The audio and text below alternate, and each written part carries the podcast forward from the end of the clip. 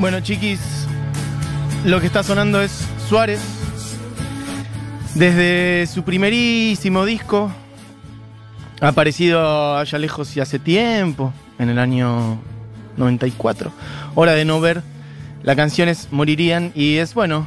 Arrancar bien, bien, bien por el principio, por lo menos en lo que es la música de Rosario Blefari, que bueno, como digo, mmm, falleció ayer este, a jovencísima edad de cáncer y que, bueno, de una manera este, bastante inesperada eh, y, bueno, muy triste por la muerte joven, por la muerte en general, pero la muerte en joven.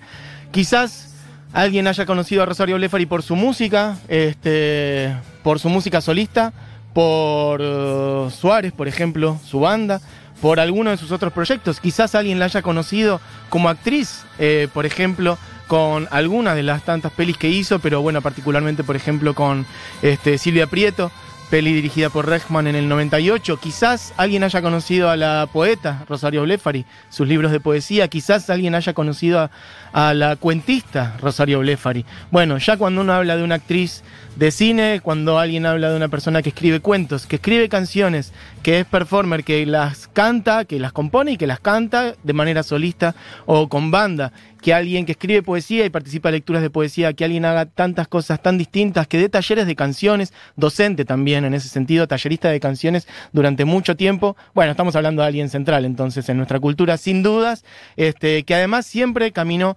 ese, todos estos caminos que acabo de decir, todos estos senderos, desde la independencia total, la autogestión en muchísimos casos, y anda pasando vos, ¿eh? Este, así que, bueno, eso la pinta de cuerpo entero, creo yo, este, y habla muchísimo de lo que ella significó y lo que transmitió para afuera. A mí siempre me transmitió esa libertad de jugarse por lo que se le cantaba hacer y a la vez mucha tranquilidad de saber que estaba caminando el camino que ella quería y que no necesariamente había que cruzar de vereda corriendo a la vereda del mainstream o a la vereda de las luces o a la vereda de tocar para miles y miles de personas. Si Rosario tenía que tocar para 15 personas, lo hacía y lo hizo infinidad de veces. Y si Rosario hacía canciones más redondas que por ahí formaban parte de discos como los de Suárez, el último de Suárez, por ejemplo, que por muchos es elegido como uno de los discos de la década, sin duda de corte indio, de música alternativa o como corno lo quieran llamar, bueno, también caminaba por ahí,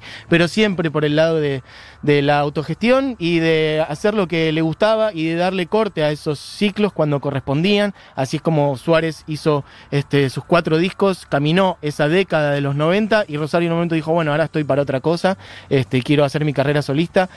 Tenemos una década entera de Suárez, más o menos corta, perfecto, digamos, la década de los 90, los discos de Suárez, en plan banda rock ruidoso, alternativo de esa década, un poco en la vereda opuesta a la movida sónica también de los años 90, y después un poquito más canciones redondas en el último disco, y después dos décadas de música solista, más otros proyectos, que son la década de los 2000 y la década de los 2010, y acá estamos en el 2020, cuando en el día de ayer Falleció. Rosario Lefari, nacía en Mar del Plata, lo cual eh, me lleva directamente a un recuerdo de haber visto a Suárez en Mar del Plata, después contaré cuándo, y no fue hace mucho tiempo, más bien al contrario, en el Festival de Cine, después contaré eso.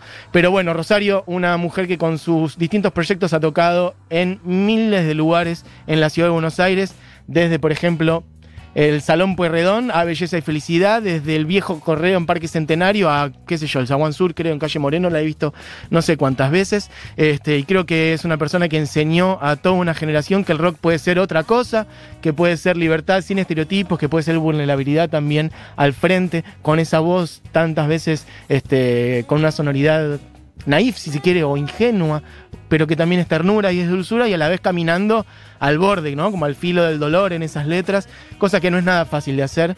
Bueno, lo que escuchamos recién fueron dos canciones de los primeros discos de Suárez, vamos a ir picando porque hay un montón de data. Sonó Morirían, sonó, un poquito de Guantes de Piel del disco Horrible y ahora está sonando un par de canciones del disco Excursiones, que es, bueno, el más conocido, el que decía antes, que, que fue el más aceptado, digamos, el más este, ensalzado si se quiere, porque bueno, tiene canciones un poco más redondas como esta que es hermosa, que se llama Río Paraná y dice...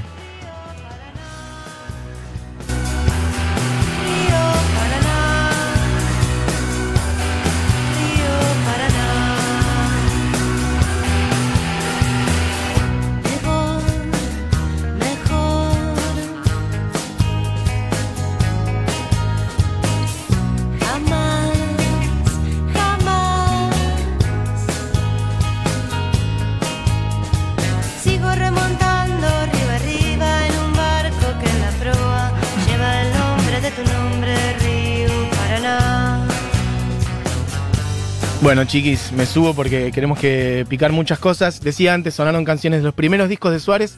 Esto es Río Paraná. Puede sonar un poquito de excursiones si querés, Diego, que es la canción que le da nombre al disco. Que sonaba ayer también en Segurola. Con Fito estábamos viendo ahí qué música poner. Yo ayer puse Viento helado. Fito después a la tarde elegimos este, esta, excursiones. Más luminosa también, como digo, un poquito más redonda, más pop si se quiere. Suárez hizo como ese caminito, ¿no? De lo más ruidoso por ahí al principio, sonido alternativo de mediados de los 90 a canciones un poquito más redonditas, más pop. Y de este disco, Excursiones, que digo fue, bueno, en general elegido por mucha gente como uno de los discos de la década. Eh, ella saltó a su carrera solista, que tiene varios discos. El primero, puede quedar sonando esto de fondo, Diego, no te preocupes. El primero se llama Cara, es un disco que es completamente un experimento sonoro absoluto, este, donde hay ruidos, sonidos varios, no tiene como la forma de la canción, es como algo muy amorfo y súper interesante.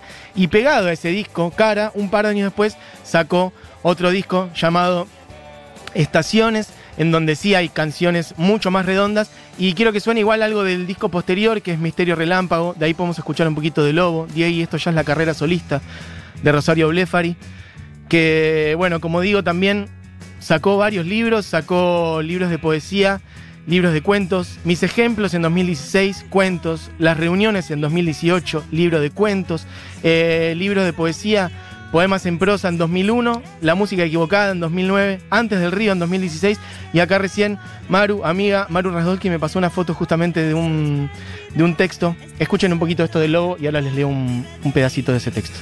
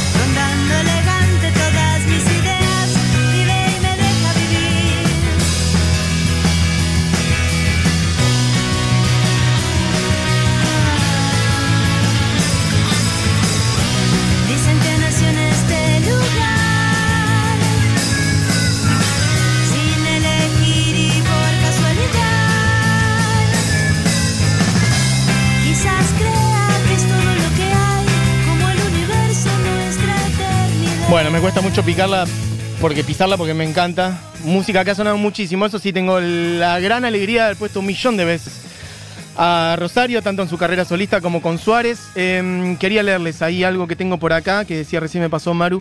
Se llama Querida y dice, el sol ya empieza a bajar y yo estoy quieta, muy quieta, abandonando la actitud del partir inminente, porque falta mucho.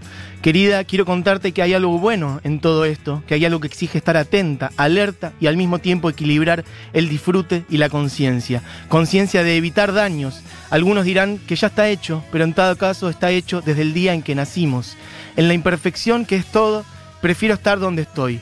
Un caso no tan extraño. Aprendo, ensayo, recuerdo, actúo, me siento distinta por periodos saludables. Sé muchas cosas que no sé si sirven para algo, pero me han hecho quien soy y cuando todo es nuevo, uno busca mostrar algo de belleza. Bueno, diciendo belleza, me acuerdo de belleza y felicidad.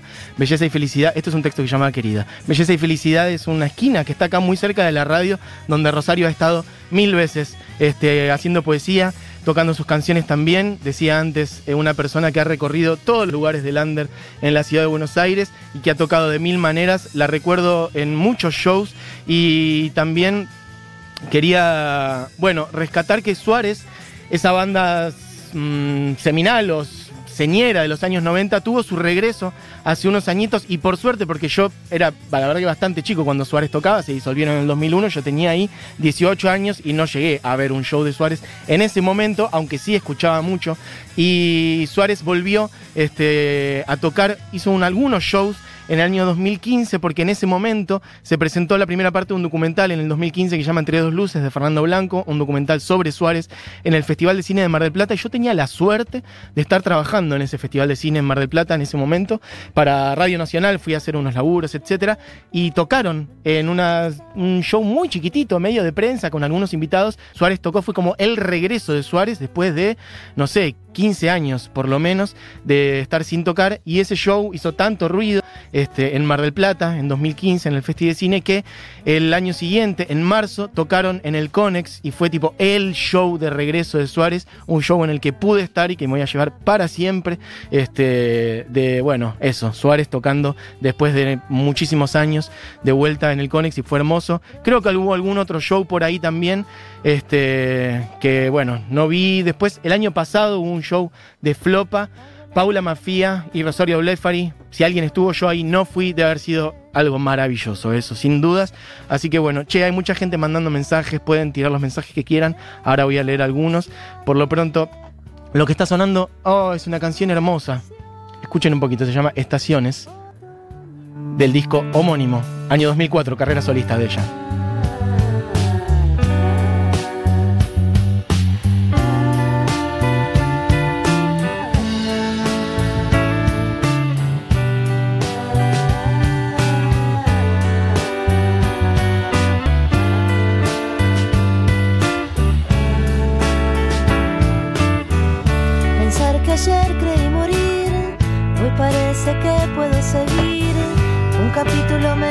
su.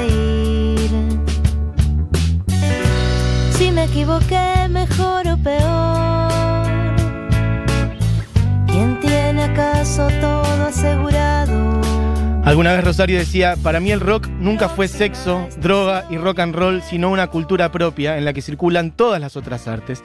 De una manera tal vez algo desmañada, el rock no hace gala de la cultura como museo, sigue teniendo algo de despreciado y marginal, por eso es lo que le sigue, pero eso es lo que le sigue dando su libertad. Este, tiene varias otras datas que estuve leyendo, bueno, entre ayer y hoy. Eh, respecto a los talleres, esto que decía antes de ella siendo docente, ella decía, componer esos temas fue como un ejercicio para mis talleres, es como mirar a la gente que está sentada en este bar y decir, voy a enamorarme de cada uno de ellos y hacer una canción de amor para cada uno, abrir el abanico de las personas a las que uno les puede estar hablando. Lo importante para mis alumnos es hacer que tomen conciencia de que todo lo que les está pasando a su alrededor, todo lo que están viviendo, lo que hablan con sus amigos, lo que están viendo en un noticiero, la novela que están leyendo, todo de lo que son testigos, en definitiva, tiene que estar trabajando para que hagan canciones. Estos textuales que estoy leyendo son de una entrevista que le hizo hace unos 10 años Martín Pérez y que está publicada en página 12. Vayan, es hermosa. En ese momento ella estaba sacando su disco Privilegio, si no me equivoco, uno de sus discos solistas. Bueno, me voy a apurar un poquito porque podría estar hablando medio forever, pero quiero mencionar otros proyectos que estuvo ella.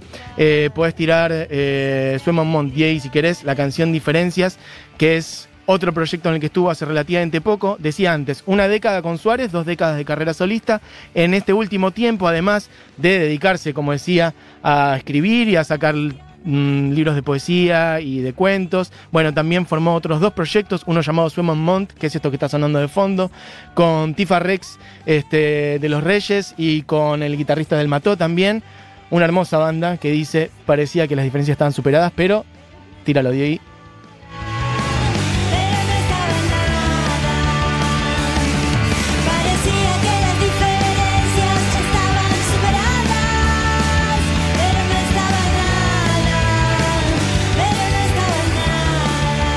Ah, no voy a llegar ni en pedo a poner todo lo que quiero poner. Bueno, esto es Sueman Mont. Quiero que suene un poquitito, Diego, de este. Mm, del otro proyecto de ella que es Los Mundos Posibles. Una canción hermosa que se llama Daba para más. Eh, ¿Cuántas señales, eh? La verdad que daba para más. Daba para mucho más. Rosario Blefari, Julián Perla, la batería de Javier Diz, pero las voces de Rosario Blefari y Julián Perla en estas canciones. Un disco de Los Mundos Posibles. Suena un poquitito en medio de un mar que aparenta la calma sobre un volcán. Ojalá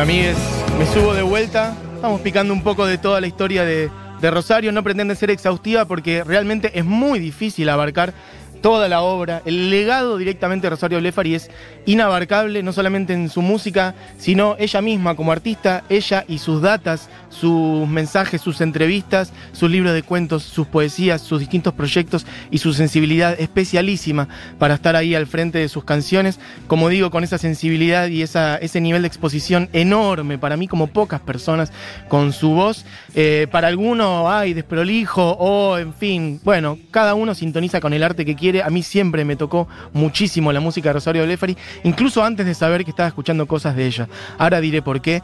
Quiero que, mm, bueno, voy a ir a eso, medio directamente porque nos vamos a quedar sin tiempo. Cuando hablo de sensibilidad especial, hablo de que, por ejemplo, en el disco Galope del año 96, hacen una versión del opening de Heidi, ¿ok? Estamos hablando de la mitad de los años 90, rock alternativo, un poco ruidoso, etc. Bueno, esa banda se conecta con el opening de Heidi. Heidi, anime que llegó a Latinoamérica a fines de los años 70, si no me equivoco, a principios de los años 80. Podés tirar, Diego, la versión original en español, creo que la tenés por ahí, para que vean cuál es la canción en la que está inspirado esto. Esto es el track original de Heidi, ¿ok?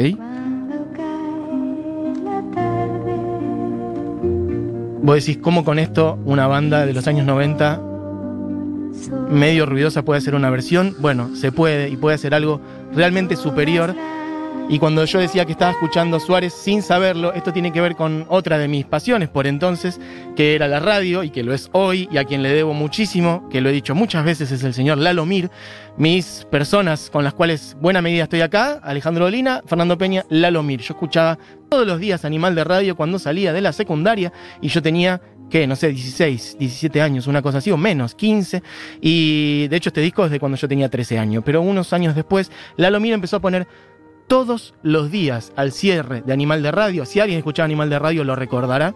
Todos los días Animal de Radio cerraba con esta versión de Estrella Solitaria que aguanta Diego para tirarla. Todos los días cerraba con esta canción que para mí es de una belleza superior y es justamente esta versión de Heidi. Bueno, bien rockera, con distorsión, con un fuzz, con una batería infernal y a la vez con la voz de ella que es esa ternura de otro planeta directamente. Y después de eso quiero pegarle la misma canción que puse ayer, que es Viento helado, una de las canciones que a mí más me gustan de Rosario, de Rosario Blefari, que es de su disco Estaciones, también uno de mis prefes de ella. Pero voy a poner no la versión original del estudio, que es la que puse ayer, sino que quiere, quiero que suene la voz en vivo de ella. Así que de un disco grabado en Brandon, justamente antes, cuando hablaba de todos los lugares, de la cultura, la genuina, la autogestiva de la ciudad de Buenos Aires. Bueno, entre otros, Casa Brandon. Ahí se grabó un disco de Dani Umpi y Rosario Blefari en vivo, donde hay una versión hermosa de Viento Helado. Así que voy a cerrar esto diciendo gracias Rosario por todo lo que nos diste. Vivirás para siempre en el aire de Futu, en la música, en mí, en mis recuerdos y estás viva en tu obra para siempre. Gracias por todo y en tus libros y en todas estas otras cosas, en la enorme cantidad de películas que están ahí dando vueltas también. Así que bueno, a mí un homenaje un poquito más entero que ayer, porque ayer fue la conmoción de la noticia y apurado sobre el cierre, después de chequearlo, dije un par de cosas y puse viento helado. Ahora sí quiero que suene entonces. Primero Estrella Solitaria, un viaje desde, desde hace mucho tiempo hasta ahora. Desde el año 96, una versión de un minutito y medio de Estrella Solitaria, el track de Heidi, y de ahí nos vamos a ir hasta mucho más para acá. Dani Umpi y ella haciendo en vivo viento helado. Suárez primero entonces con Estrella Solitaria. Gracias Rosario. Diego, cuando quieras. Cuando cae la tarde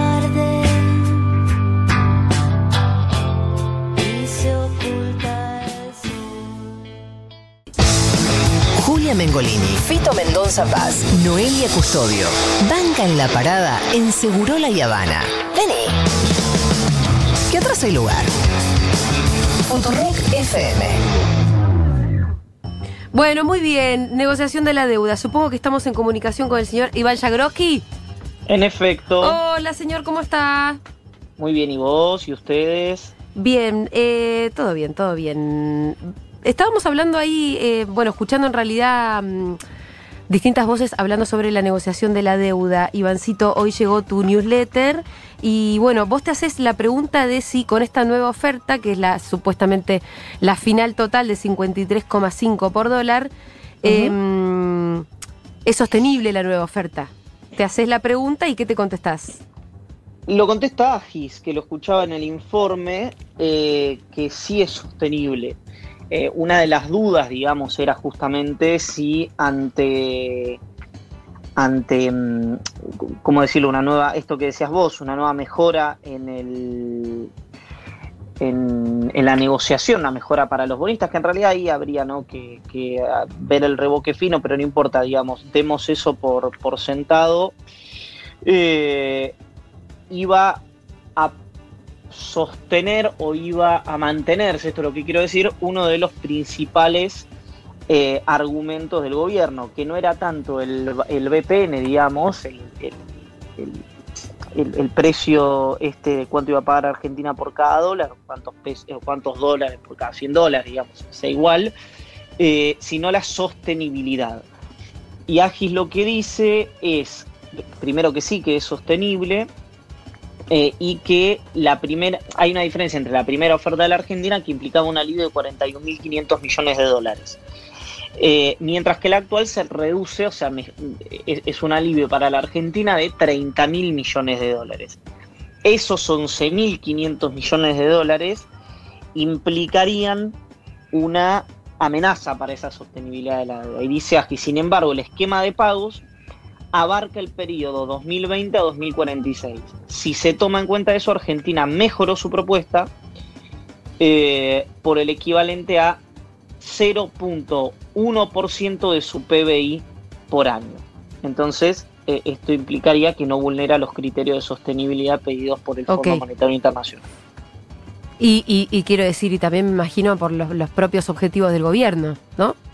No, por supuesto, pero eh, lo que no hay que perder de vista es que el, eh, Argentina eh, tiene después que hacer una renegociación con el Fondo Monetario. Entonces, si vos Ah, no, no, no, digamos, si, el- si vos terminás haciendo una negociación con los bonistas y el Fondo Monetario dice, no, eso no es sostenible, después se te puede complicar más la negociación con el propio Fondo Monetario Internacional. Digamos, hoy hablamos tanto de la tutela del fondo porque el acuerdo que nos dejaron eh, implica eh, tener que, de alguna manera, que, que- que suscribirse a esa tutela del fondo. Bueno, perfecto. ¿Vos cómo, cómo la ves? ¿Lo van a... ¿Se va a cerrar acá? No, yo creo. eh, a ver, acá hay algo muy interesante. Creo que no, primero. Pero hay algo muy interesante. ¿Crees que no? No, yo creo que no, porque BlackRock no entra. Eh, eh, que yo supongo que BlackRock no va a entrar, que es lo que sostengo desde el día uno de que hay una decisión más política que económica. Eh, pero bueno, pero ojalá me equivoque, digamos, ¿no? No hay nada que desee más eh, que equivocarme con este pronóstico. Ahora, lo que no está tan claro es cuánto tiene BlackRock. Nadie sabe eso, ¿se entiende? Claro, porque se supone que ya con la mitad de los acreedores ya se cerraba el acuerdo.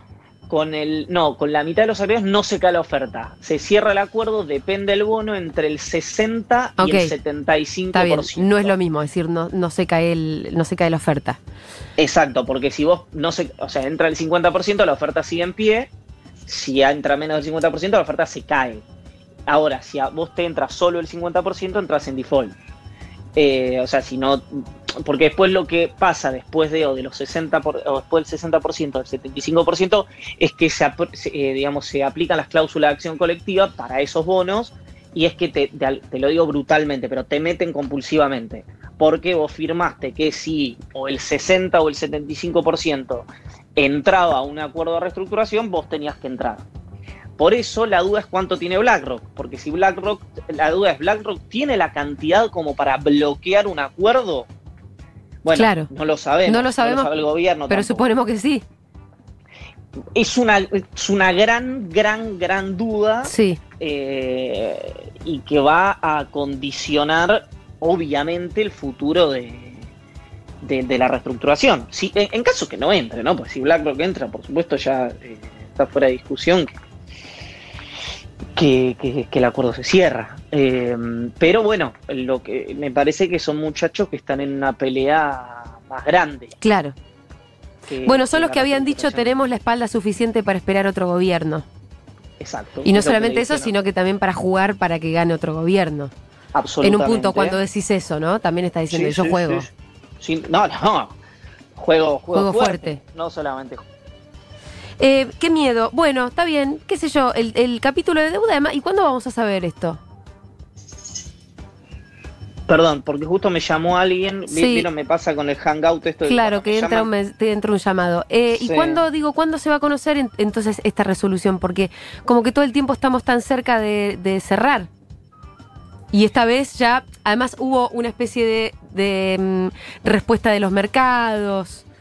Bueno, favorable. que la, fe- la fecha límite no, no vi bien porque esas formalidades se me pasan a mí un poco, pero creo que es el 4 de agosto. O sea, la, oferta esta, yo lo dije el martes pasado y se los conté a ustedes también, era la definitiva. Y es la definitiva. No hay otra oferta. Eh, esta es la, digamos, cargaban al gobierno en virtud de, eh, de que varias veces dijo el gobierno que esta era la última oferta. Bueno, yo por mi parte la primera vez que dije que esta era la última oferta fue el martes pasado y lo sostengo. digamos. Yo creo que, creo no, estoy seguro que no va a haber otra oferta, que hasta acá llegó el gobierno, hasta acá se puede estirar el gobierno.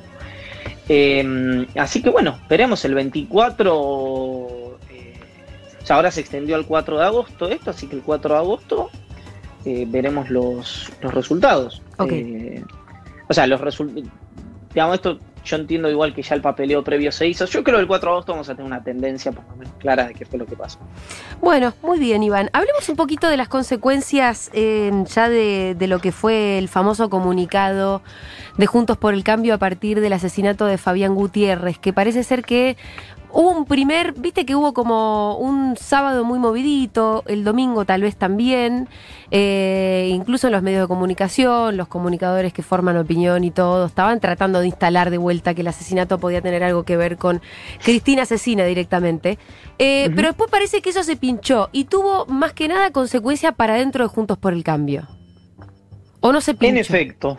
¿Cómo? Digo, No o, no, o no se pinchó la idea de poder vincular el, el- el asesinato de Fabián Sí, Gutiérrez. se pinchó eso. sí, pero, digamos, eh, rápidamente. Sí. Eh, excepto, bueno, por supuesto, en gente que tenía otras intenciones. Eh, pa- pasó algo muy divertido el sábado a la tarde en, en el grupo del chat del Consejo Nacional del PRO, del PRO, en el que mientras discutían entre Bull, Patricia Bullrich, eh, Grindetti, Jorge Macri, Ritondo, De Andrés y otros, qué tenía que decir el comunicado y si había que sacar un comunicado, Bullrich publicaba ese comunicado en la cuenta de Twitter de Juntos por el Cambio. Con las firmas de Cornejo y, como ustedes vieron, de Maxi Ferrer, Sí. de la coalición cívica. Bueno, eso Lo que hizo tenía que- eso era poquitas firmas, pero tenía una de cada. Exacto, un paisano cada pueblo. Sí.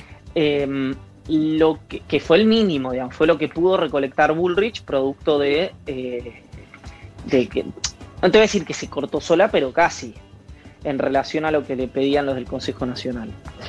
Eh, bueno, ahí hubo varios que se fueron del chat del Consejo Nacional del PRO, eh, que vieron cuando dice tal abandonado el grupo. Sí, sí, sí. Bueno, Lo que pasa es que un chat es, o sea, un grupo WhatsApp es un grupo WhatsApp y otra cosa es irse del consejo mismo. No, no, no, no, no, no, no. Se fueron del grupo de. WhatsApp del pero. Pero es como, es eh, un portazo. Es un portazo fuerte igual.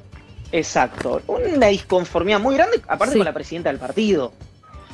Eh, ahora, el problema acá es algo que yo lo dije el domingo a la mañana en la radio y lo, lo dije en la televisión el domingo a la noche y hoy lo escribí también. El problema es que los racionales del OFF, que son los que dieron el portazo del chat, son los que no están de acuerdo con el comunicado y demás, por ahora se manifiestan solo en privado.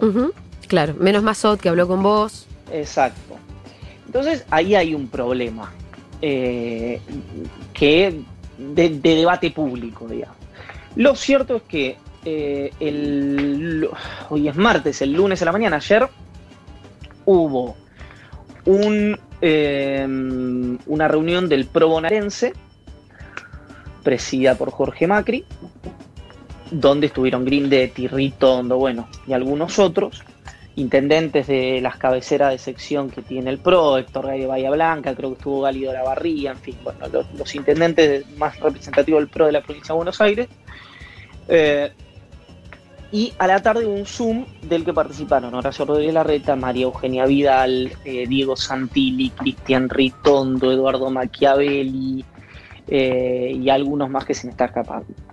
Lo que terminaron resolviendo y luego hicieron otro Zoom con el bullrichismo, digamos, es que haya una mesa política de conducción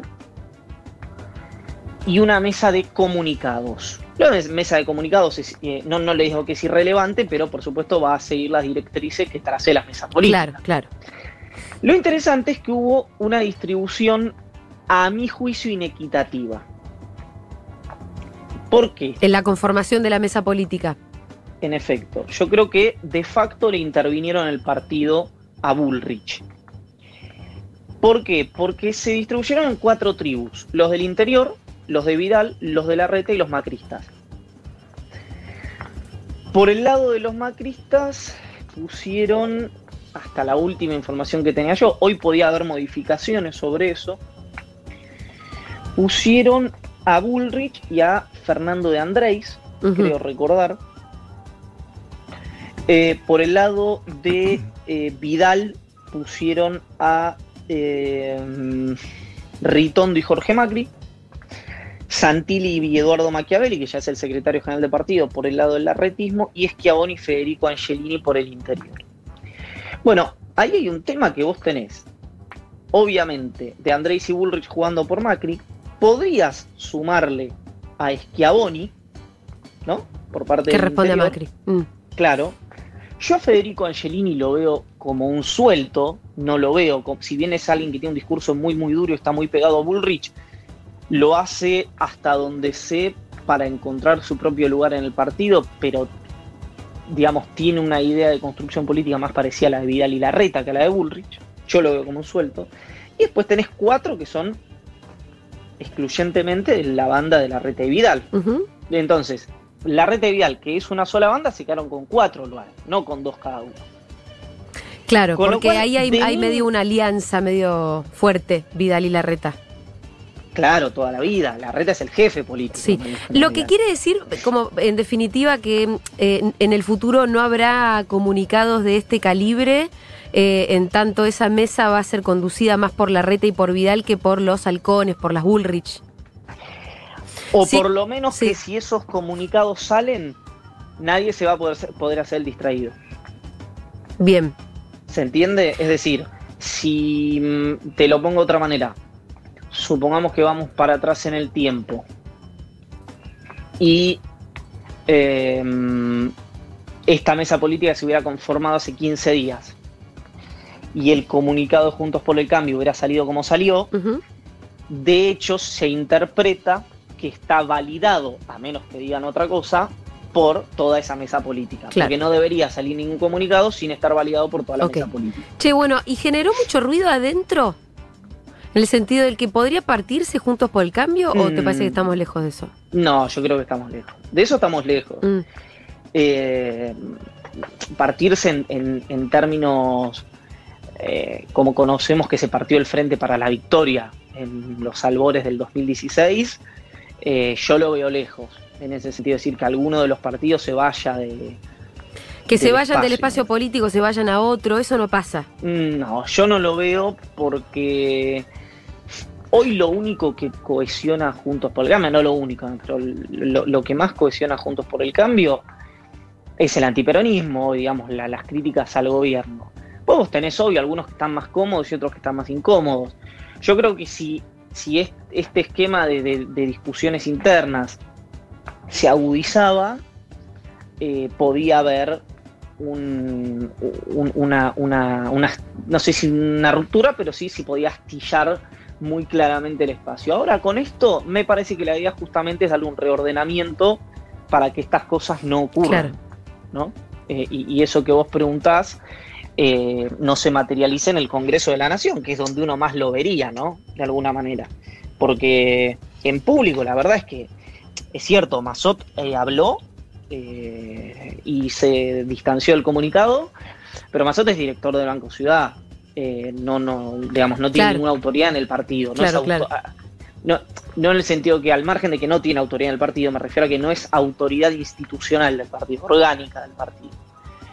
Eh, así que, bueno, en principio Bueno, yo y no- lo, lo veo lejano eso. Bien, y Vidal quedó con más poder. Como para ir sacando las conclusiones del tema. Sí, sí. eh, Vidal se lamenta algo. No haber O sido la presidenta del partido ella. Exacto. Era Pero el ella- número puesto que ella tenía que ser la presidenta. Y ella fue la que no aceptó. que no. Ella fue la que dijo que no. Y quedó Bullrich. Claro. Que es como, este, que es un poco la voz de Macri, en definitiva. En efecto, completamente. Bueno, pasemos a causa espionaje. Eh, ahí, bueno, vos relatás un poco cómo la causa ya no está en manos del juez Villena, que el juez, vos ya lo venías diciendo, era un poco cachivache, en definitiva, aparte también, eh, quiero decir, un poco bastante implicado, eh, siendo que él mismo había ordenado algunas este, escuchas que después él mismo tendría que investigar, para Sí, sintetizarlo mucho. Fundamentalmente el espionaje, eh, lo que hizo Villena fue validar la eh, el espionaje en el Instituto Patria. Claro. Eh, uno Eh, de, que formaría parte de, además, esta, eh, la causa que él mismo tiene que investigar. Por lo tanto, se entiende bastante por qué no, puede, no podría ser Villena el juez de esta causa. Bueno, perdón, lo que pasó al comienzo de la causa fue justamente que Villena se saca de encima la parte Instituto Patria Ajá. porque él había sido el que les, él, habi- él les había dado cobertura presuntamente a estos agentes para hacer el espionaje. Los agentes dicen que no, que era para proteger a Cristina Kirchner, eh, pero bueno, ya sabemos que eh, qué es lo que ocurrió, digamos, con, el entorno de la expresidenta en relación a los servicios de inteligencia durante los últimos cuatro años. Eh, era bastante probable que ocurriera esto, digamos, ¿no? a, nadie lo sorprendió demasiado. Sí abre una puerta para una serie de nulidades eh, que a mí lo que me dicen es que la Cámara Federal no las va a permitir, esas nulidades, pero bueno, después lo que tenés es la ida a la Cámara de Casación de Comodoro Pi y posteriormente podría llegar a la Corte Suprema. La- este pedido, ¿no? Que decir, bueno, por ejemplo, pido la nulidad del allanamiento de Darío Nieto, suponete. Y eh, apelan a el juez dice no, no hay nulidad, apelan a la Cámara Federal de la Plata, la Cámara Federal de la Plata dice no.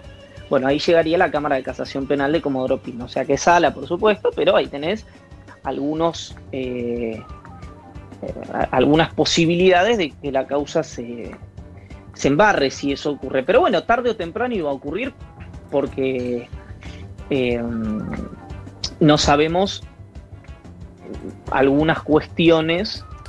No, no- no sabemos cómo podría haber sido el recorrido de esta causa si hubiera seguido en manos de, De Villena. de Villena, que dicen que lo conocen, se eh, había propuesto como tarea llamarlo indagatoria Macri Sí. sin hacerlo con la cúpula de la Agencia Federal de Inteligencia, lo cual era muy difícil porque las tareas de inteligencia eh, estaban, según dijeron todos los agentes, tanto en indagatoria como en la bicameral, eh, ordenadas por Silvia Magdalena.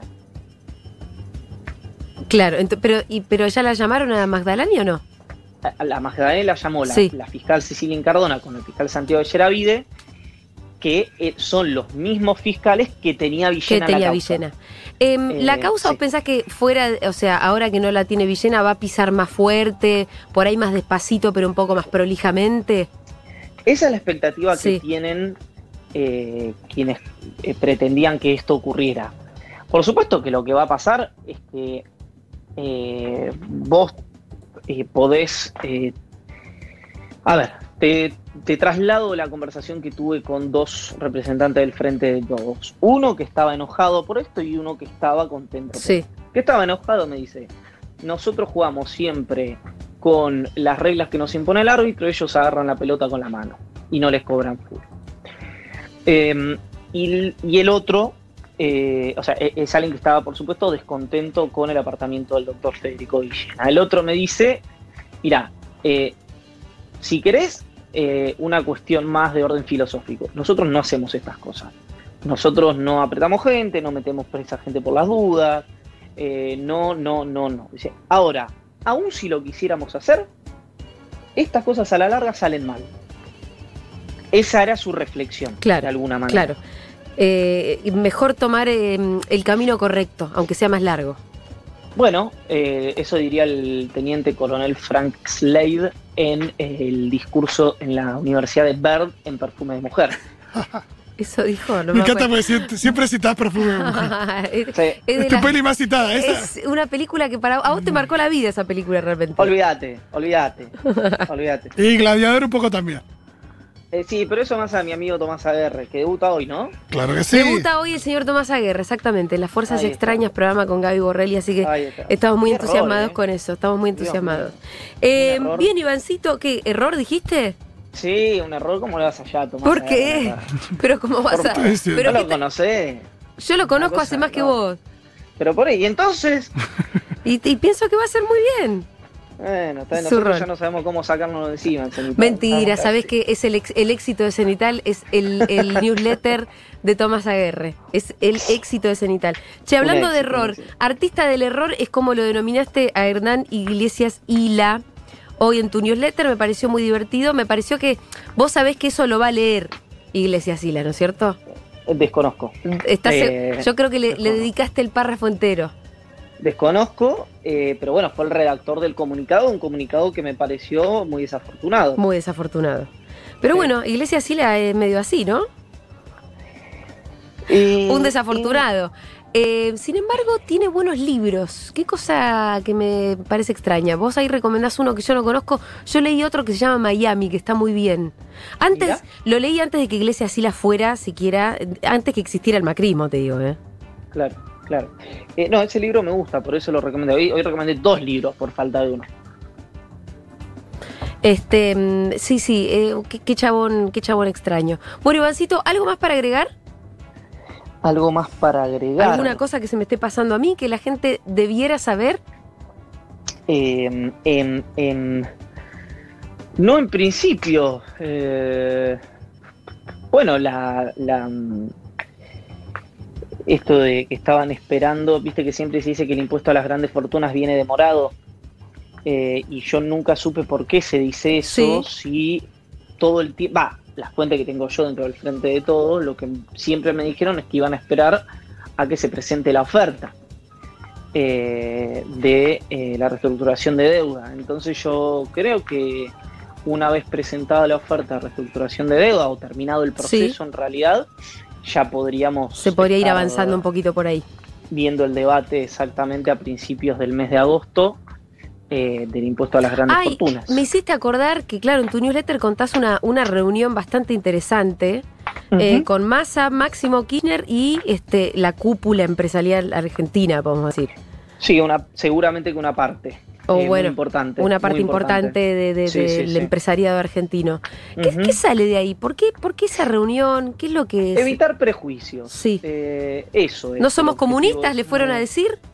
No, ni uno. No. Ya la- lo saben. reunión- la reunión, no te creas eso, primero. Eso, lo, digamos, la, la visión que tenés vos, o que puedo tener yo, que puede tener Fito, que puede tener una persona que esté escuchando del otro lado, no es la visión que tiene alguien que posee, eh, no sé, más de 500 millones de dólares, ¿no? Digamos. Eh, de hecho, una de las principales preocupaciones era si se venía un raid expropiador de empresas.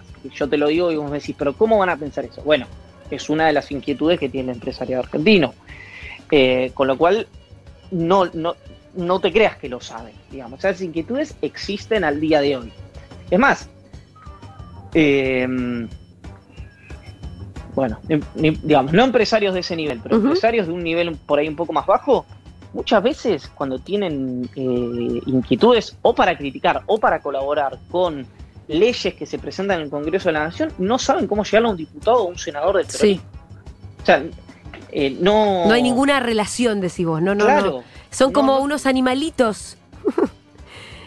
son universos completamente Claro, distintos claro. que por suerte, eh, y en realidad más que por suerte, diría por gestiones, por lo menos esta reunión eh, de Sergio Massa por un lado y de Jorge Brito por el otro, bueno, se generó este encuentro entre Massa de Pedro y Kirchner y los empresarios eh, que yo menciono, que menciono en el newsletter.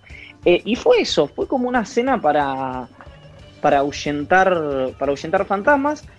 Sí me gustó esto que me contó uno de los presentes, eh, que fue una frase que recibieron, uno de los empresarios me lo contó, de Máximo Kirchner, que les dijo el jefe de bloque oficialista, dice, ustedes vean que cuando nosotros, si logramos acordar con los bonistas, las empresas de ustedes van a aumentar de valor. Esa Eso es plusvalía la pone el Estado. Claro. Pero eso no lo entienden ellos. No, yo creo que, a ver, a ver, depende. Entenderlo entienden, lo que te pueden decir a contramano es, sí, bueno, mi empresa vale desde que vos ganaste las pasos 75% menos. Y del otro lado le dirán, sí, pero no vale 75% menos porque yo gané las pasos, sino porque Macri generó un esquema de endeudamiento que no había manera de pagarlo y entonces el acceso al crédito y entonces, etcétera, etcétera, etcétera. Eh, ¿Qué te quiero decir? Lo que yo voy viendo, y se lo digo tanto a los empresarios como a los dirigentes políticos, es, a los empresarios le digo, nadie que está donde está, Massa de Pedro Máximo Kirchner, y te diría más aún, nadie que, si querés hablar concretamente de Cristina, porque hay un párrafo dedicado a Cristina, unas líneas, nadie que soportó lo que soportó Cristina y llegó a donde llegó con el movimiento que hizo político, eh, es alguien que o está fuera de la realidad, o hay elementos que, eh, que no advierte, etcétera. Simplemente ve la realidad de distinta manera. Y lo, lo que le digo a la, a la- dirigencia política es, nadie que hizo una empresa en eh, Argentina de punta, que exporta, que ganó mercados en otros países, es un gil. Entonces, hasta que no se acaben esos prejuicios, fundamentalmente post pandemia, digo, porque antes podíamos jugar un poco a esto. Yo lo que creo es que si post pandemia, esos universos, digamos, lo, lo voy a decir brutalmente, pero lo Midlin y lo Kirchner, Sí. no acuerdan, no te digo. No, claro, en realidad La nos vamos a la mierda. Sí, sí. Pero viste, cuatro o cinco puntos que si mira, che, lo, viste, Lo que pasa es que cada 10 pesos. A mí me pasa que el universo Midlin me resulta muy, muy difícil que entienda que tiene que ponerla un poco. Son los sectores que realmente nunca la ponen un poco. Que, que pretenden realmente ni, ni pagar los impuestos que les corresponden. Son los sectores que, y- que diseñan sus entramados para no pagar ni un solo impuesto. ¿Viste? Eh, que, mm, Son sectores que diseñan entramados para pagar menos impuestos. Sí, bueno, está bien, eso es lo que te estoy diciendo. Sí. Son sí, sectores que realmente no tienen ninguna noción de, de- no te digo ni siquiera de- de- de- de la solidaridad. Mira, No sé, muchos. Yo les tengo tan eh, poca fe como que, decir- siento que no se, no se puede llegar a ningún acuerdo, ¿viste? Uno de los empresarios, no que estuvo en esa escena, pero sí que estuvo con Alberto Fernández en Olivos, cuando yo le planteé algo parecido a esto que vos me estás diciendo, me dijo, vos estás equivocado. Yo tengo mi familia acá, mi empresa acá, mi plata acá y no me voy a ir a ningún lado. Yo soy el principal interesado en que la Argentina no reviente.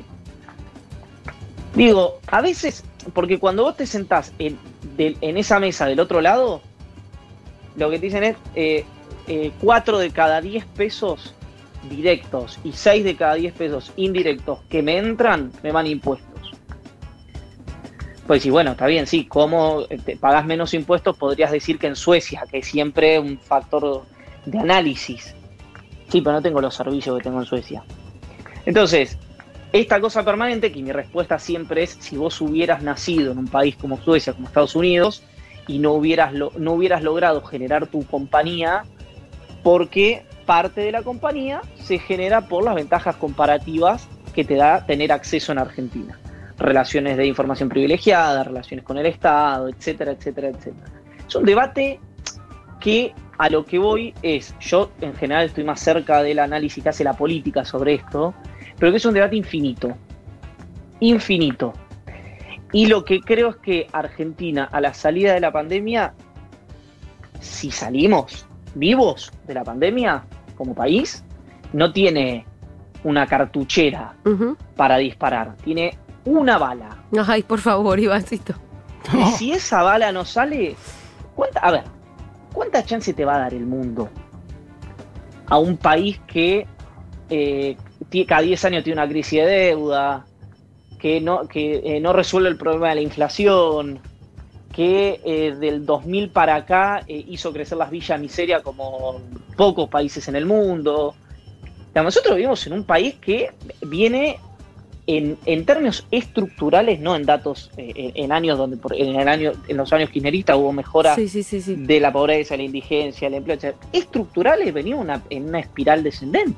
Incluso te diría, entre, eh, si vos medís com- como hay que medir el crecimiento económico, entre el 2011 y, el do- y este año, Argentina no crece. Porque vos tomás no solamente el crecimiento económico, sino el crecimiento poblacional, que es 1% por año. Un país que hace 10 años que no crece. Eh, eh, En, en el análisis de, cosas, ¿no? Porque hay años que creciste, otros años que caíste, digo, el- la estadística, el promedio. País que hace 10 años que no crece. Es, digamos, muy difícil. Eh, ahora están pasando cosas que es por la pandemia, pero el efecto lo vas a tener igual. Ujú. Que es que es verdad que hay compañías evaluando, ye- e- e- evaluando irse del país. Hoy hablaba con un sindicalista que lo iba a ir a ver, iba a tener una reunión, y me dice, eh, no, no puedo, porque se puede, me explotó un quilombo, ¿qué pasó? No, dice, tengo tres o cuatro empresas me quieren cruzar el charco. ¿Qué es cruzar el charco? ¿Irse a Uruguay? No, no, cerrar. Sí. Eh, bueno, eh, digamos, y, sobre, y eso, que muchas veces no, no está basado en, datos, en números, sino en eh, prejuicios, en miedos, en amenazas que muchas veces generan los medios de comunicación, lo tenés que desactivar. Porque yo, suponete, ¿no? Tengo el empresario A, se va a Uruguay porque tiene miedo por la venezualización de Argentina. Ujú. Suponete. Que es, un- qué que es un estúpido. miedo infundado y uno dice, uy, qué estúpido que sos. ¿Cómo hiciste para ser empresario si así pensás que funciona el mundo? Como Ahora, lo, muy ideologizado también, ¿no? Claro, pero ocurre. Eso es lo que yo el- digo, ocurre si hacen los problema es que boludos. No, ¿Realmente no. piensan que porque No, no, no, no, no, no. Yo me refiero a eso. A mí no me importa por qué se va la empresa. Yo lo que no quiero es que la empresa se vaya. No Sí. me interesa si se va por los impuestos o sea porque tiene miedo. está bien, pero Yo lo importa que el quiero sentarlo el- en una mesa y que no se vaya. Está bien, pero importa el porqué real. Justamente, vos te sentás en una mesa y le tenés que preguntar, bueno, ¿por qué te querés ir? Bueno, ¿Realmente si pensás que esto va a ser Venezuela? Bueno, justamente, si hay un tema, por eso me parecen tan importantes estas mesas que, que comentábamos anteriormente. Porque si efectivamente hay empresarios que creen que hay un riesgo de venezualización, cuando ves a los actores ese miedo se te va de inmediato. Y si es un problema de impuestos, de condiciones laborales, de lo que sea, ahí te puedes sentar y conversar con números en la mano, podés llegar o no llegar a un acuerdo, pero la discusión sea en términos racionales. Porque cada vez que sea una empresa en Argentina, un montón de gente que se queda sin Por trabajo, supuesto. no es un loquito suelto que se va a vivir a. No, no, sé, no, claro, A claro. Carmelo. Tiene consecuencias reales, Claro. impacta en un número de familias que se quedan sin un sustento. Exacto, en efecto. Así que bueno, a mí me parece muy importante eso que está pasando. Esa reunión y ese acercamiento entre, digámosle, Máximo y este Midlin, por ponerle dos nombres propios. Sí, por ponerle dos nombres propios. Y yo creo, permítanme, irme un poco más allá, Sí, que a esa mesa tenés que sumar a los Pablo Roca y a los medios de comunicación. Si no sumás a esos, siempre que no te terminen conduciendo ellos, ¿viste? Digo, esa mesa tiene que ser tensa necesariamente también, porque si no Sí, te conducen claro, ellos. Por supuesto. Pero ya dijimos lo que dijo Lula. Lula dice Sí. eh, que una buena negociación es cuando las dos partes se van disconformes, pero arreglaron. Eh, y ahí está, bueno, por supuesto, tanto en la pericia de los empresarios como en la pericia de los dirigentes políticos, eh, ver, que, entre comillas, qué obtiene más cada uno para los sectores que representan. Digamos, la dirigencia uno podría pensar para el bien común, los empresarios para su propia rentabilidad. Bueno, eh, pero el juego es ese. Eh, hace miles de años, no, no, no miles, no tanto, no, me fui al demonio, pero mm, hace muchísimos años. Eh, lo que pasa es que tampoco le ha ido tan bien a la Argentina y a la dirigencia política cuando esas mesas no existen. Porque por otros métodos, ¿qué te quiero decir? Si hay una mesa roca de Pedro, suponete, y vos decís, che, eh, eh, no, eh, caso Vicentín, vamos Sí. con un caso claro, Vicentín. Vos decís, che, bueno, le doblaron la mano al gobierno, suponete. Sí, Claro, si hubiera habido una mesa, a lo mejor el camino terminaba siendo el mismo, sin una pre-revuelta agropecuaria y un agroquelamiento de la oposición que te pone en jaque la gobernabilidad. Y a lo mejor el fin era el mismo, y nadie se enteraba y nadie se escandalizaba.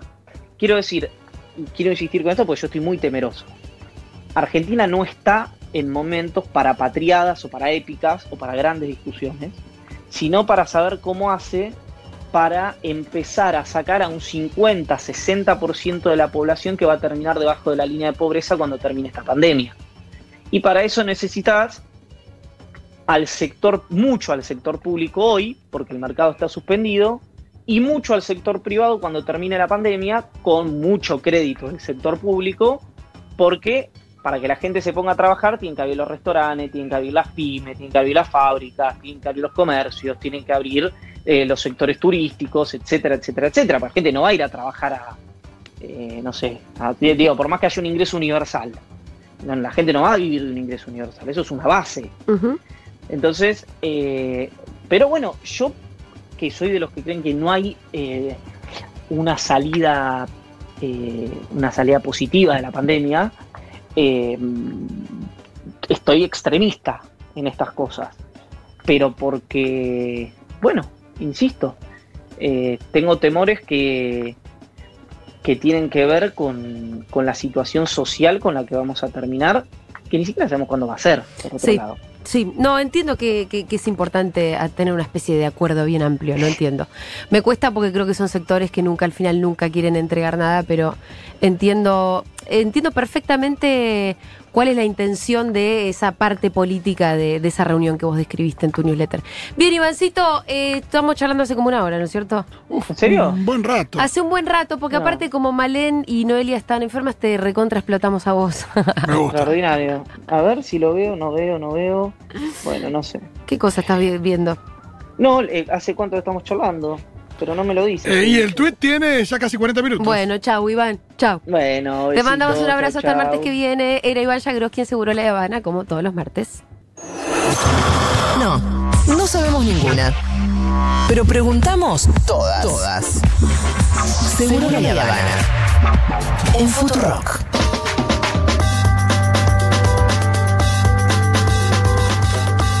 Bueno, día te acordás que estábamos hablando un poquito de mm, eh, la comunidad científica, cómo está de alguna manera trabajando eh, en conjunto, compartiendo la información. La, com- la comunidad científica, además, en el mundo entero, tal vez como nunca antes había sucedido. Eh, hay mucha colaboración, mucha información compartida y esas cosas. de cara a, bueno, cómo salir de esta pandemia, porque además evidentemente estamos pasando por una segunda ola en el mundo. Leemos noticias de Australia, de Israel, de Lisboa, donde lugares donde se empezó a flexibilizar un poquito la cuarentena y hubo que volver a restringir las salidas y demás, porque bueno, porque la cosa esta no pasó y me parece que hasta tanto no exista una vacuna o algún tipo de tratamiento, este, vamos a seguir yendo y viniendo con este, la cuarentena. Así que estamos en comunicación con eh, Florencia Can, que es médica infectóloga, presidenta de la Sociedad Argentina de Vacunología y Epidemi- Epidemiología, y además eh, tiene el mejor papá, que es Pedro Can. Estamos, hola Florencia, ¿cómo estás? Mm, Julia Hola, Mengolini te saluda. buenas tardes, ¿Cómo están? Coincido con lo del mejor papá. Sí, ¿no? Como que se renota que buen papá. Y además, eh, a mí hay algo que me llama mucho la atención y que, es- que, que me genera inevitablemente una ternura, que es pensar que vos seguiste los pasos de tu viejo. Fue importante eso, ¿no? También. Sí, después de unas cuantas sesiones de terapia, Sí. años y años, eh, sí. Sí, eh, digamos que seguí la misma especialidad que él, que es una carga bastante fuerte por, por todo lo que significa, pero al mismo tiempo no hacerlo era ir en contra de, de mis deseos, de lo que me gusta, entonces tampoco era justo para mí. Así que después de elaborarlo bien, lo llevamos muy bien. Perfecto, pero además, ¿por qué renegar? Quiero decir, si te marcó tu viejo, te marcó tu viejo. Y ya Eh, está. Totalmente. Eh, totalmente. no es que se dedicaba a algo espantoso, no es que, viste, Sí. no era un asesino serial. De verdad. Bien, eh, Florencia, yo tenía ganas de hablar un poquito, no tanto tal vez de la coyuntura y de cuál es la situación epidemiológica en el AMBA en este momento, que es algo que hablamos todos los días, todos los días, sino eh, tirar una línea para adelante un poco, ¿no? Em, ¿qué, qué, qué sabés vos de esto de eh, la investigación que hay detrás de la vacuna, por ejemplo. Y cómo, cómo es el desarrollo de esas investigaciones. Por lo, lo poco que yo entiendo, entiendo también que hay como varios caballitos que se ponen a correr, ¿no?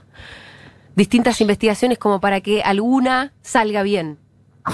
Sí, exacto. Eh, Saben que el- habitualmente el desarrollo de una vacuna eh, implica varias fases de investigación, eh, de la fase 1 a la, a la fase 4, eh, y en las primeras fases se hacen más que nada estudios de laboratorio eh, y estudios, digamos, lo que llamamos in vitro o incluso con algunos animales de experimentación. Después, a medida que vamos pasando de fase, se van haciendo estudios en voluntarios sanos para estudiar sobre todo las vías de administración, la dosis, y siempre tiene que cumplir con la premisa de, además de servir para prevenir la enfermedad, tiene que ser una vacuna segura. Claro. Entonces, hoy por hoy hay más de 100 estudios buscando una vacuna.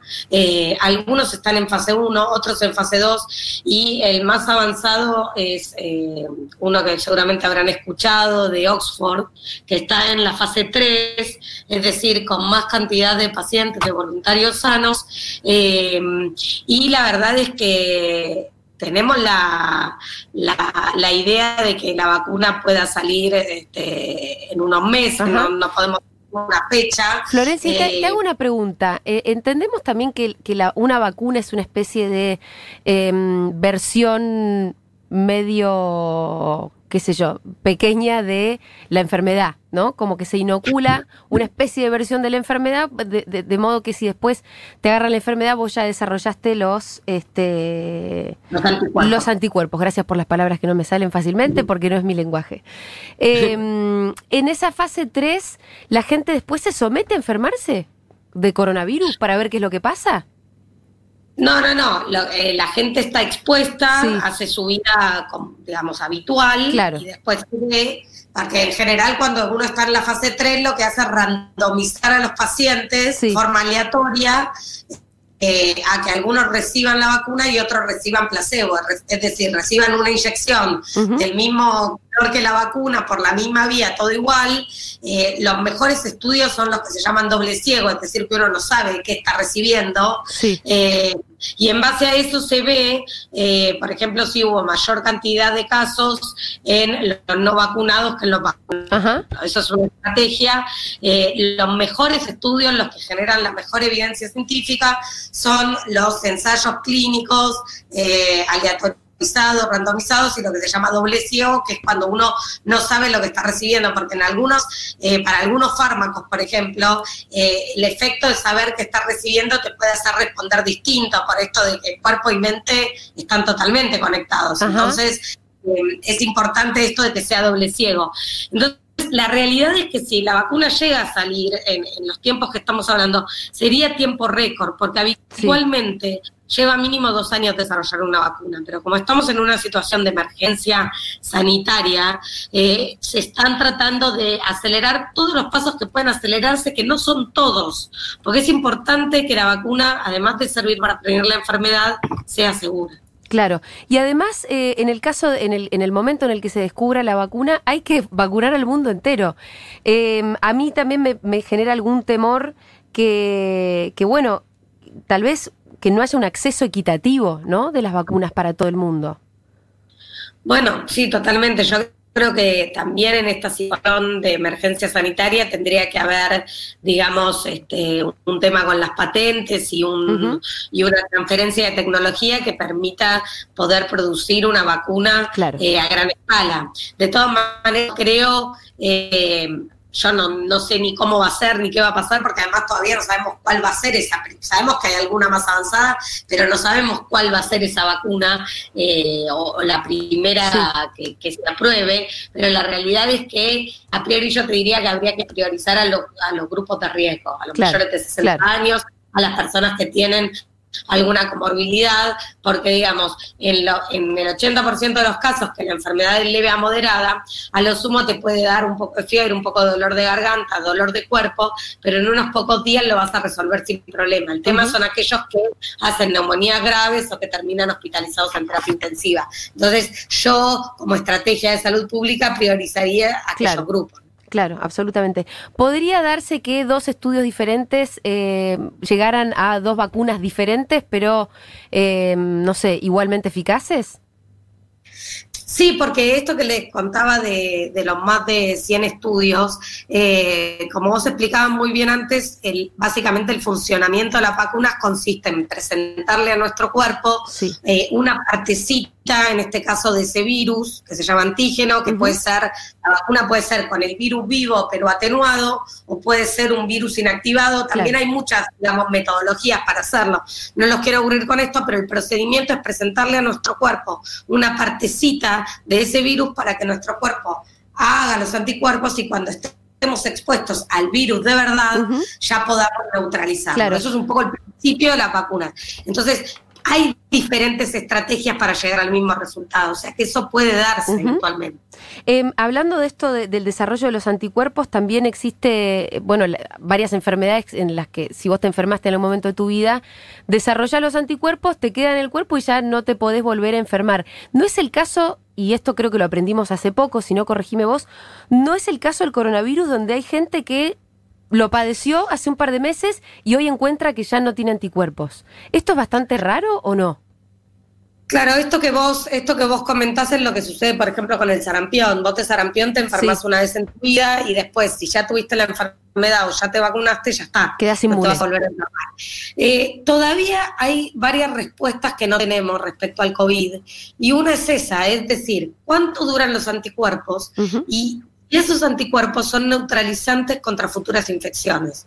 Entonces, la realidad es que el hecho de que haya personas que hayan tenido la enfermedad y no tengan anticuerpos detectables no necesariamente implica que si se vuelven a exponer el virus no podemos no pueden desarrollar esos anticuerpos porque eh, hay algo que tiene el sistema inmune que se llama memoria inmunológica Ajá. que permite que si alguna vez estuviste expuesto a ese virus puedas desarrollar igual los anticuerpos. Pero esto es una respuesta que todavía no tenemos en la actualidad. Hay muchos misterios alrededor del coronavirus todavía. El otro día con Fede nos preguntábamos cuánto, qué tan transmisores podían ser los niños, y entonces nos pusimos a leer, investigar, y tampoco hay una respuesta así, por lo menos muy certera, ¿no? Sí, porque, ¿sabes por qué hay muchas, muchas preguntas que todavía no podemos Sí. responder? Porque el virus tiene seis meses. Claro. Entonces, hay algo, como decía la propaganda, que dinero no puede comprar, que es el tiempo. El tiempo que necesitas para generar una serie de evidencia científica para poder afirmar. Y decir esto es de esta manera o de tal. Entonces, la realidad es que creo que muchas de las respuestas a estas preguntas las vamos a tener con el paso del tiempo.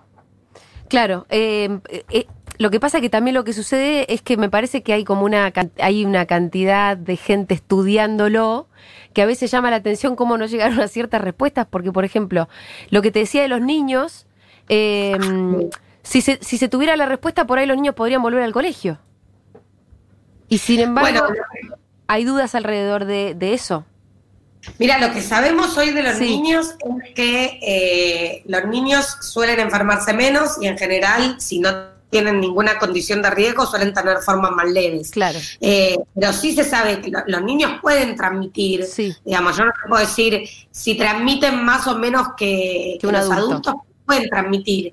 Y el tema de volver al colegio tiene que ver primero con que los chicos pueden tener un cuadro asintomático, pero pueden transmitirlo a un adulto que tenga algún factor de riesgo, pero además de eso, el mero hecho de volver a las clases presenciales eh, moviliza un 30% más el transporte público. Así que esto tiene otras connotaciones que van más allá de solamente la posibilidad o no de transmitir de los niños, ¿no? En Florencia, ¿qué recomendaciones nos harías para que tengamos en cuenta en nuestra vida cotidiana, además de eh, lavarnos las manos con frecuencia, usar tapabocas, esas que ya conocemos, como que hay alguna otra que vos digas, che, la gente no está teniendo en cuenta, no sé, que hay que eh, airear los espacios o, no sé, ese tipo de cosas. Sí, la ventilación de ambientes, eh, junto con todas las otras estrategias, es una de las cosas que recomendamos, y sobre todo en invierno, porque no quiere decir que, digamos, en invierno hay más virus respiratorios que, que en otras estaciones del año, si bien este, este año en particular, este, con la cuarentena y todo, están circulando menos virus respiratorios de los que habitualmente, por ejemplo, producen bronquiolitis en los niños y, y etcétera, pero la realidad es que hay que decir que lo que enferma es el hacinamiento más que el frío. Eh, entonces, por eso es que toda esta cosa de mucho como de los abuelos, de ay, ponerle medias al bebé porque se le va el Sí. frío lo va a enfermar, el frío no enferma, lo que enferma es el hacinamiento. Entonces, aún en invierno tenemos que abrir por lo menos cinco minutos por hora Claro. la ventana, recambiar el aire. Esto es muy importante ahora con el COVID y en realidad siempre. Y, y otra cosa, por ahí un mensaje bien concreto para dar, es que todas estas medidas de prevención que mencionamos son complementarias, que ninguna reemplaza a la otra. Yo, a mí lo que me preocupa un poco es que el uso del tapabocas, eh, si bien tiene su utilidad, pero puede generar una falsa sensación de seguridad en la población y hacer que se aflojen las otras medidas. Entonces, ninguna medida reemplaza a la otra y por otro lado hacer mucho hincapié en que es importante la consulta precoz. Si uno tiene dos síntomas que puede ser temperatura mayor a 37,5, dolor de garganta, tos, falta de aire, pérdida repentina del olfato del gusto, cualquiera de esos dos síntomas, hay que consultar en forma precoz porque es importante el aislamiento temprano de los casos y, además hacer un seguimiento de los contactos estrechos.